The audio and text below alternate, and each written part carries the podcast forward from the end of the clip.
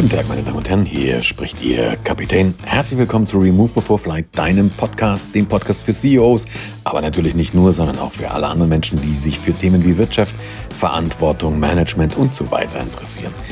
In diesem Podcast geht es mir mal wieder um ein Thema, das ich für sehr, sehr wichtig erachte, ich habe das ansatzweise schon ein paar Mal angesprochen, aber gerade in der jetzigen Zeit ist es mir extrem wichtig, das nochmal vorzunehmen. Es geht mir so um sowas Banales, banal klingt der Titel eigentlich, Zielfixierung und Tunnelblick. Warum rennen wir manchmal sehenden Auges ins Verderben? Warum machen wir das eigentlich? Genau darum geht's in dieser Folge. Ist ein paar Tage schon her, 5. Mai 2019. Ich weiß nicht, ob du dich an den Tag erinnern kannst. Vielleicht kannst du dich an eine Nachricht erinnern, die an diesem Tag äh, um die Welt ging. Nämlich es gab einen Flugzeugabsturz, eine missglückte Notlandung in Moskau. Damals ist ein Sukhoi Superjet heißt das Ding, das ist so ein sehr modernes Regionalflugzeug, bei einer Notlandung verunglückt und 41 Menschen sind gestorben. 78 Menschen waren an Bord und 41, wie schon gesagt, haben es leider nicht überlegt. Was ist da passiert? Du kannst dir das so vorstellen, ein Landeanflug ist ein systematischer Prozess, der steht relativ klar fest. Da gibt es bestimmte Dinge, die man, die man machen muss. Und wenn irgendwelche Sachen aus dem Ruder laufen, dann bricht man das Ding ab. Dann bricht man diesen Anflug ab. Ein Flugzeug heißt Flugzeug, weil es fliegen soll. Wenn es am Boden besser aufgehoben wäre als an Luft, wird's Landezeug heißen. Also im Zweifel kannst du dir, du kannst dir ein Flugzeug einfach mal vorstellen, wenn du dieses Ding siehst, in der Luft wunderschön und dann hast du diese dürren Beinchen da unten dran. Wenn du es mit dem Auto vergleichst, dann weißt du einfach, dass das eine Schwachstelle ist. So, und deswegen ist ein Anflug durchstrukturiert. Und bei einer bestimmten Höhe, das ist eine relativ niedrige Höhe, so roundabout, spätestens bei 300 Meter Höhe muss der Anflug stabilisiert sein, so nennt man das. Wenn ab jetzt irgendwas aus dem Ruder läuft, also sei es, dass wir plötzlich Turbulenzen bekommen, dass wir äh, unerwartete Turbulenzen, dass wir plötzlich äh, irgendeine Fehlfunktion haben oder was weiß der Geier was, wenn irgendetwas passiert, dann starten wir durch. Das ist für Passagiere unangenehm, für eine Cockpit-Crew ist es völlig normal, wir sind go-around-minded, wir sind darauf eingestellt. Also insofern ist das völlig safe, weil wir starten lieber durch und fliegen nochmal an. Fertig. Das ist das Procedure. Und da sind wir auch sehr, sehr krass. Das wird auch wirklich trainiert, um das zu machen. In dem Fall in Moskau war das so, die waren in einer etwas misslichen Situation. Die sind gestartet und zwar sind die an einem Tag gestartet, wo es sehr schlechtes Wetter war. Also es war ein sehr, sehr starkes Gewitter, ähm, Gewittergeschehen um den Flughafen draußen rum, sodass der Kapitän beim Einsteigen, also dieses Wetterradar-Bild gesehen hat, so was kommentiert wird wie Holy Shit. Das natürlich auf Russisch, aber sowas in der Art hat er gesagt. Wetter war also schlecht. Deswegen stürzt ein Flugzeug nicht ab, ja? Und deswegen muss ich auch keinen Anflug abbrechen, wenn das Wetter schlecht ist. Dafür ist es einfach professionelle Fliegerei. Dafür sind die Flieger gebaut. Das ist vielleicht nicht angenehm, aber es geht. So, jetzt sind die losgeflogen äh, und die haben relativ kurz oder während des Starts schon den ersten, naja, vermeidbaren, ich möchte es nicht Fehler, ich möchte es nicht Fehler nennen, aber sie haben etwas gemacht, was vermeidbar gewesen wäre. Sie haben sich nämlich nicht für eine Ausweichroute entschieden, sondern sie sind mehr oder weniger durch das Gewitter durch. Das geht, das darfst du mit dem Flieger auch machen unter bestimmten Voraussetzungen. Diese Voraussetzungen waren mehr oder weniger gegeben, aber du merkst schon, wie ich rumeiere. Du bringst dich einfach in eine Situation, die unnötig ist. Du bringst dich in eine Situation, die grundsätzlich unnötig ist. Das ist so wie wenn du unbedingt einen Zug erwischen musst und das ist der letzte. Danach fährt die ganze Nacht durch nichts mehr und du bewusst bestellst dir in der Bahnhofskneipe noch ein letztes Bier weil du sagst, irgendwie diese 30 Sekunden von Kneipe zum Gleis, die reichen mir schon. Also das kann alles funktionieren, muss aber halt nicht. Und wenn jetzt was aus dem Ruder läuft, hast du ein Problem. Also die sind gestartet, haben das erste Mal schon Ressourcen aufgegeben. Dann sind sie weiter, weiter geflogen und irgendwann in diesem Gewittergeschehen, es muss wohl sehr, sehr ruppig gewesen sein, tust einen Schlag und der Flieger wird von einem Blitz getroffen. Also, ob das jetzt eine atmosphärische Entladung war, weiß man nicht genau. Ob es ein Blitz war, weiß man auch nicht genau. Wegen einem Blitzeinschlag stürzt ein Flugzeug nicht ab. Das, das, das, das Ding fliegt weiter. Das ist ja wie ein faradäischer Käfig. Deswegen sterben die Menschen an Bord auch nicht. Aber es kann natürlich sein, dass dir bestimmte Systeme ausfallen. Das ist durchaus möglich. Auch das ist jetzt nicht das extreme Drama, weil als Pilot bist du darauf trainiert, äh, damit umzugehen, das zu managen, wenn dir Problem, wenn dir Systeme ausfallen. In dem Fall war das wohl auch so. Ähm, auf jeden Fall hat sich der Autopilot verabschiedet. Also der Autopilot ging nicht mehr, aber dafür bist du der Pilot, fliegst das Ding von Hand. Und es haben sich wohl auch noch so ein paar andere Systeme verabschiedet. Kurzzeitig ist der Funk ausgefallen und so ein paar andere Sachen noch. Und du merkst jetzt schon, vielleicht kriegst du das Gefühl, ups, so langsam wird es stressig. Und genau das ist der Punkt. Genau das ist der Punkt.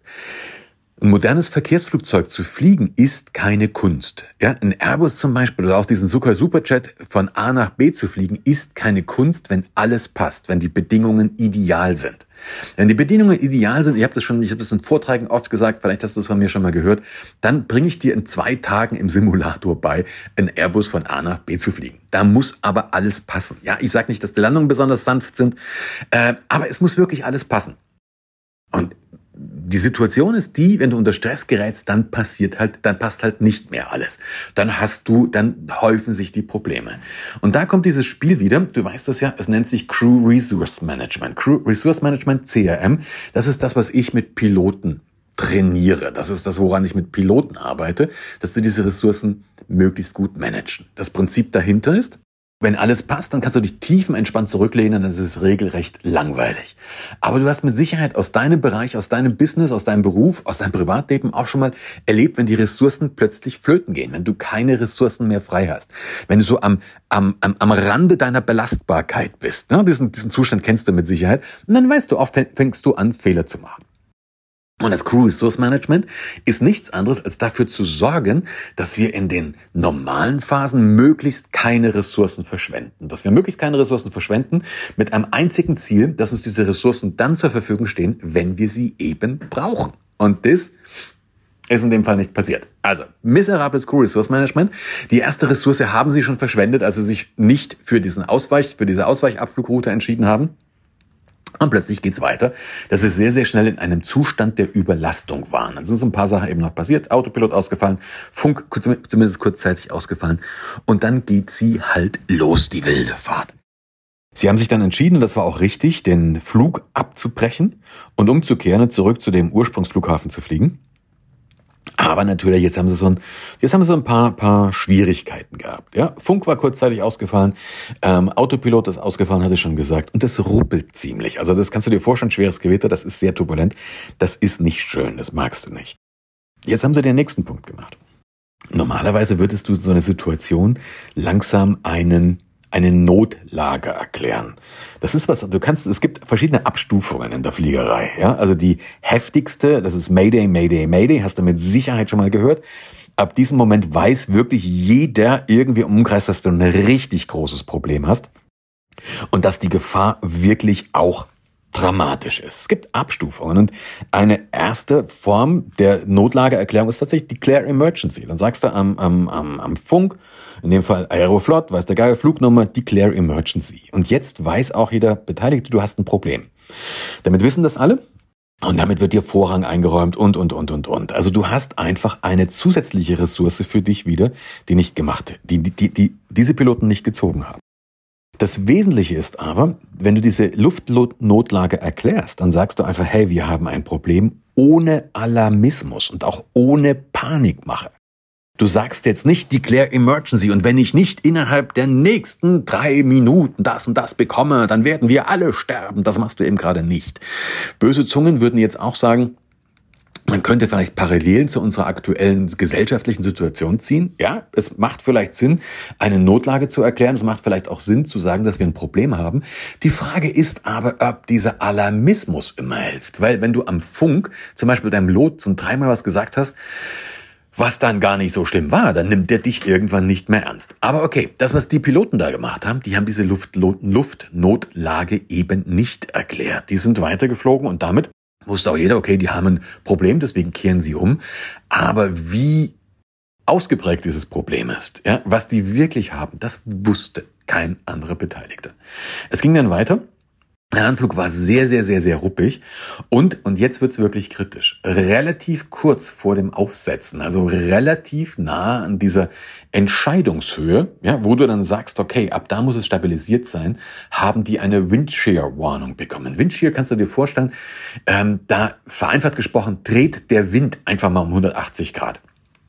So, und jetzt, was das Problem dabei ist, ein Flugzeug fliegt ja aufgrund von, von Auftrieb und der Auftrieb wird bestimmt darüber, wie stark oder wie schnell die Luftströmung an den Tragflächen vorbeifliegt. Ja, und wenn du jetzt gegen den Wind anfliegst, dann hast du deine eigene Geschwindigkeit über Grund plus natürlich die Windgeschwindigkeit, das ist die Luftgeschwindigkeit. Wenn der jetzt plötzlich dreht, dann hast du nicht mehr nur die Windgeschwindigkeit weniger, sondern die kommt von hinten, wird also nochmal abgezogen. Also jetzt hast du plötzlich deutlich weniger Geschwindigkeit, Luftgeschwindigkeit an den Flügeln und damit auch bedeutend weniger Auftrieb logischerweise und deswegen geht's bei Herz nach unten.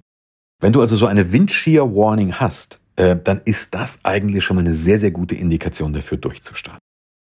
Und jetzt wird's langsam heikel. Normalerweise würdest du das machen. Du hast diese Windshear Warning, es ist bockig, es ist alles Asche, es passt alles nicht. Wir sind außerdem noch zu schnell, die waren auch noch zu schnell im, im, im Anflug. Du brichst ab. Warum haben die das nicht getan? Warum haben die das an dieser Stelle nicht getan? Die sind weitergeflogen, die haben diesen Anflug erzwungen und jetzt ist wirklich alles aus dem Ruder gelaufen. Die waren deutlich zu schnell. Die waren deutlich zu schnell. Die Sinkgeschwindigkeit war plötzlich viel zu hoch. Und damit sind sie das erste Mal auf die Piste geknallt. Die sind das erste Mal auf die Piste geknallt und wieder abgestoßen. Also bouncen, dieses, dieses, wieder in die Luft gesprungen, ja. Äh, und zwar sehr, sehr deutlich. Spätestens hier wird jeder Flugstürzer darauf getrillt, Hebel auf den Tisch, auf den Tisch durchstarten. Du backst es nicht mehr. Die Landung ist vergeigt. Nochmal durchstarten, nochmal sauber neu anfliegen. Auch das haben sie nicht gemacht. Sie haben wirklich die Landung erzwungen. Sie sind wirklich, die haben drei Aufschläge gemacht und beim dritten, beim dritten ist tatsächlich der Flügel abgebrochen, Kerosin ist ausgetreten oder ein Flügel ist abgebrochen, Kerosin ist ausgetreten und das Ding hat Feuer gefangen. Warum machen die sowas nicht? Im Prinzip kannst du dir das relativ einfach vorstellen. Die sind so im Stress gewesen, dass sie ihr links und rechts nicht mehr wahrgenommen haben. Jetzt entsteht eben dieser Tunnelblick und du kannst es dir noch besser vorstellen über diesen Begriff Zielfixierung. Jetzt plötzlich bin ich so im Stress, ich habe keine Ressourcen mehr, ich habe den Überblick verloren und jetzt versuchen wir ein Ziel ums Verrecken zu erreichen, weil wir uns nichts anderes mehr vorstellen können. Auch hier können böse Zungen wieder sagen, es macht, wir, wir können da sehr, sehr starke Analogien zur, zur, zur aktuellen Situation machen. Musst du aber gar nicht. Du kannst das auf normale Schwierigkeiten in, in, äh, in Projekten zum Beispiel beziehen, wo es massivste Schwierigkeiten gibt und irgendwann wirklich auf Gedeih und Verderb versucht man so ein Ding durchzuziehen. Man versucht das durchzudrücken, selbst wenn man sich massivste Schwierigkeiten einhandelt. Ist in dem Fall aber wurscht. Wir ziehen es durch. Das Blöde ist, das Blöde ist, du bekommst nicht mit, wie wenig Ressourcen du noch hast. Du bekommst nicht mit, wie viel von deinen Ressourcen schon flöten sind. Du hast keinen Indikator, wo du sagst, ich habe nur noch 15% Puffer. Ja, wir haben den nicht. Bei einer elektrischen Zahnbürste heute Morgen ist meine Zahnbürste, meine elektrische Zahnbürste hat mir gesagt, ich mag jetzt nicht mehr. Die hat aber eine Akkustandsanzeige. Hätte ich da drauf geguckt, hätte ich auch, hätte ich auch gewusst, dass da nicht mehr viel Puffer ist. Habe ich in dem Fall aber nicht, also war sie dann aus. Wir Menschen haben so eine Anzeige überhaupt nicht. Wir haben keine Anzeige für den Grad unserer Ressourcen. Wir kriegen denn, wenn überhaupt, nur mit, wenn keine mehr da sind. Und blöderweise, ich habe gerade gesagt, wenn überhaupt, kriegen wir auch das nicht mit, weil wenn die Ressourcen weg sind, reagieren wir eben sehr, sehr häufig wirklich mit diesem Tunnelblick und dann auch mit dieser Zielfixierung an Kommerit wie gehen wir in der Fliegerei damit um? In der Fliegerei gehen wir ganz, ganz einfach mit sowas um und machen eine ganz einfache Lösung. Wir haben nämlich bestimmte Checkpunkte. Wir haben bestimmte Entscheidungspunkte, Decision Points. Das können bestimmte Höhen sein. Das können bestimmte Punkte im Anflugverfahren sein. An diesen, an diesen Punkten müssen bestimmte Kriterien erfüllt sein. Und wenn sie nicht erfüllt sind, nochmal starte ich durch. Punkt aus die Maus. Wir haben ganz klare, ganz klare von diesen Entscheidungspunkten und wenn wir die nicht haben, starten wir durch. Wenn ich zum Beispiel in 200 Fuß, das sind 60 Meter, wenn ich da die Landebahnbefeuerung nicht sehe in schlechtem Wetter, ja, dann starte ich durch. In den meisten Anflügen. Es gibt auch welche, da muss man sie nicht sehen, das ist ein automatischer Anflug, aber in den meisten Anflügen starte ich dann durch.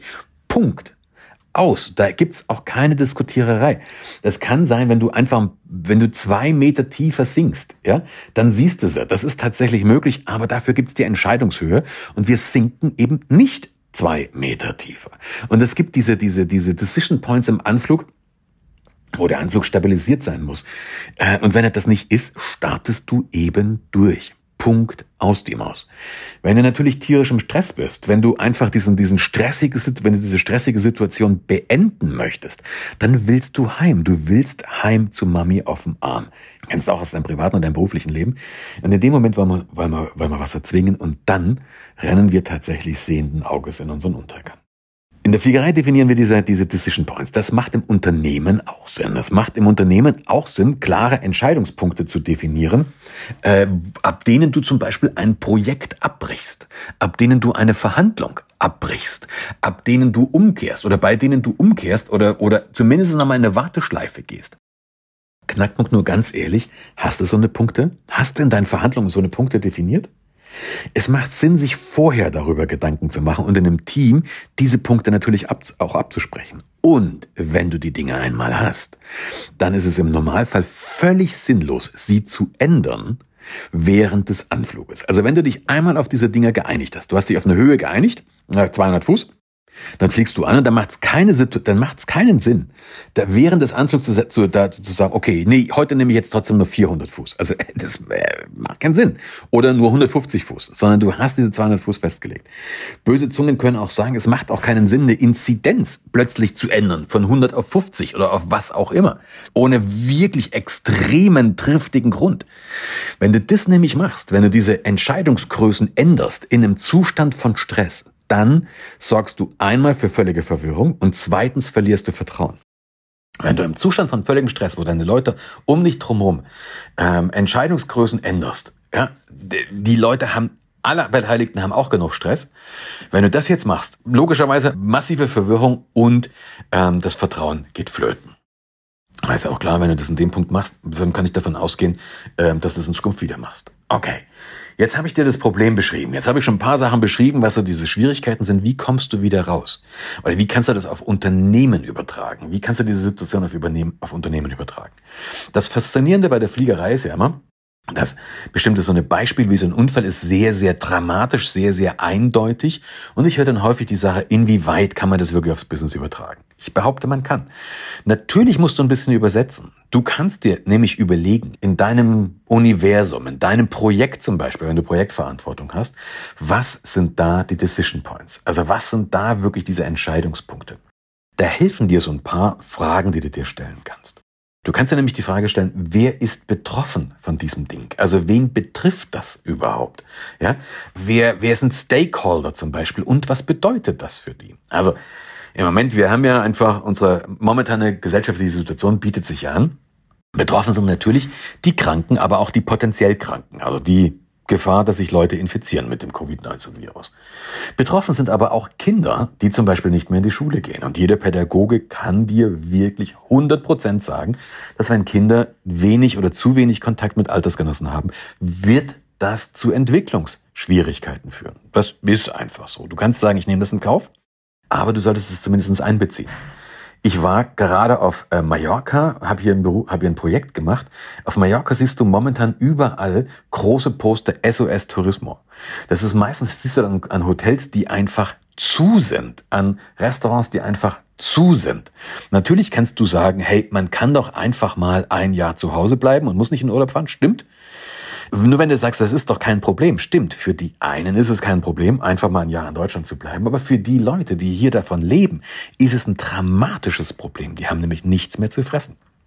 Nochmal, damit sage ich nicht, dass die Entscheidung zu Hause zu bleiben richtig oder falsch ist, aber es gibt ein paar andere Einflussgrößen, die ich gegebenenfalls mit einbeziehen sollte. Also, was sind Einflüsse? Wer sind, wer ist, wer sind die Betroffenen? Wer sind die Stakeholder? Und was bedeuten diese Decision Points für die Stakeholder? Jetzt kannst du auf jedes Projekt überlegen.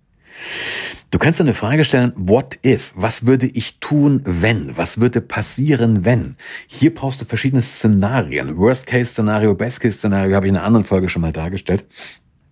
Hier kannst du diese, kannst du diese Szenarien durchspielen und dir überlegen, ja, wel, welche Auswirkungen hätten die verschiedenen Szenarien. Du kannst dir aber noch eine Sache überlegen und die möchte ich hier an dieser Stelle nur, da möchte ich nur kurz drauf eingehen. Wahrscheinlich mache ich demnächst mal eine umfangreichere äh, Podcast-Folge dazu.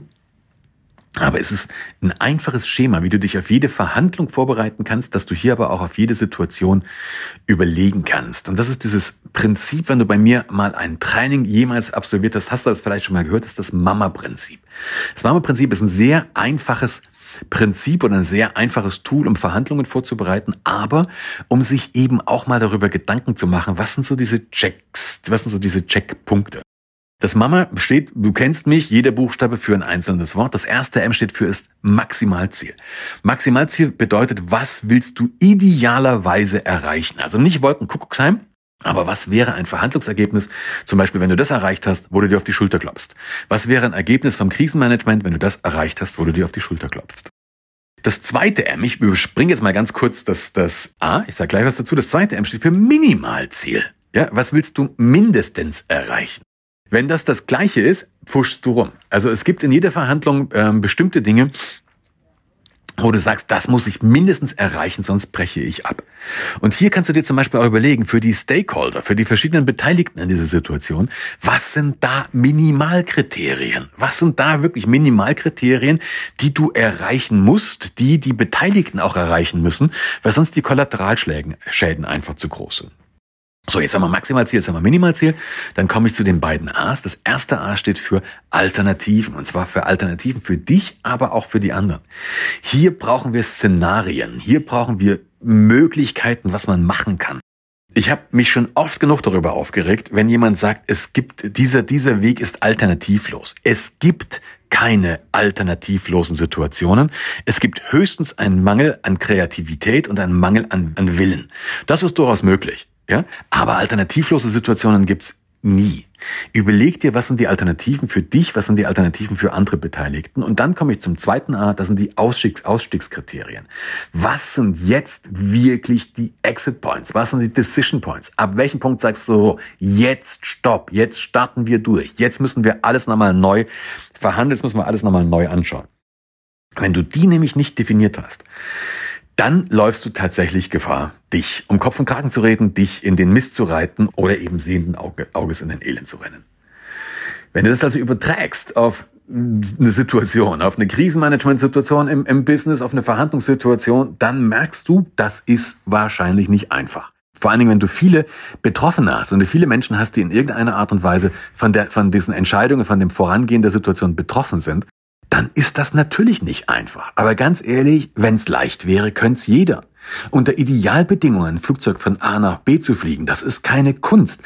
Nur Schönwetterkapitäne gibt's beim besten Willen schon genug. Das brauchen wir nicht mehr. Also in diesem Fall, ich habe versucht dir äh, eine Idee zu geben, ne, ich habe versucht dir ein, ein, ein Beispiel zu geben, was so ein typischer Human Factor ist, wie Menschen sich wirklich selber immer wieder in Schwierigkeiten bringen.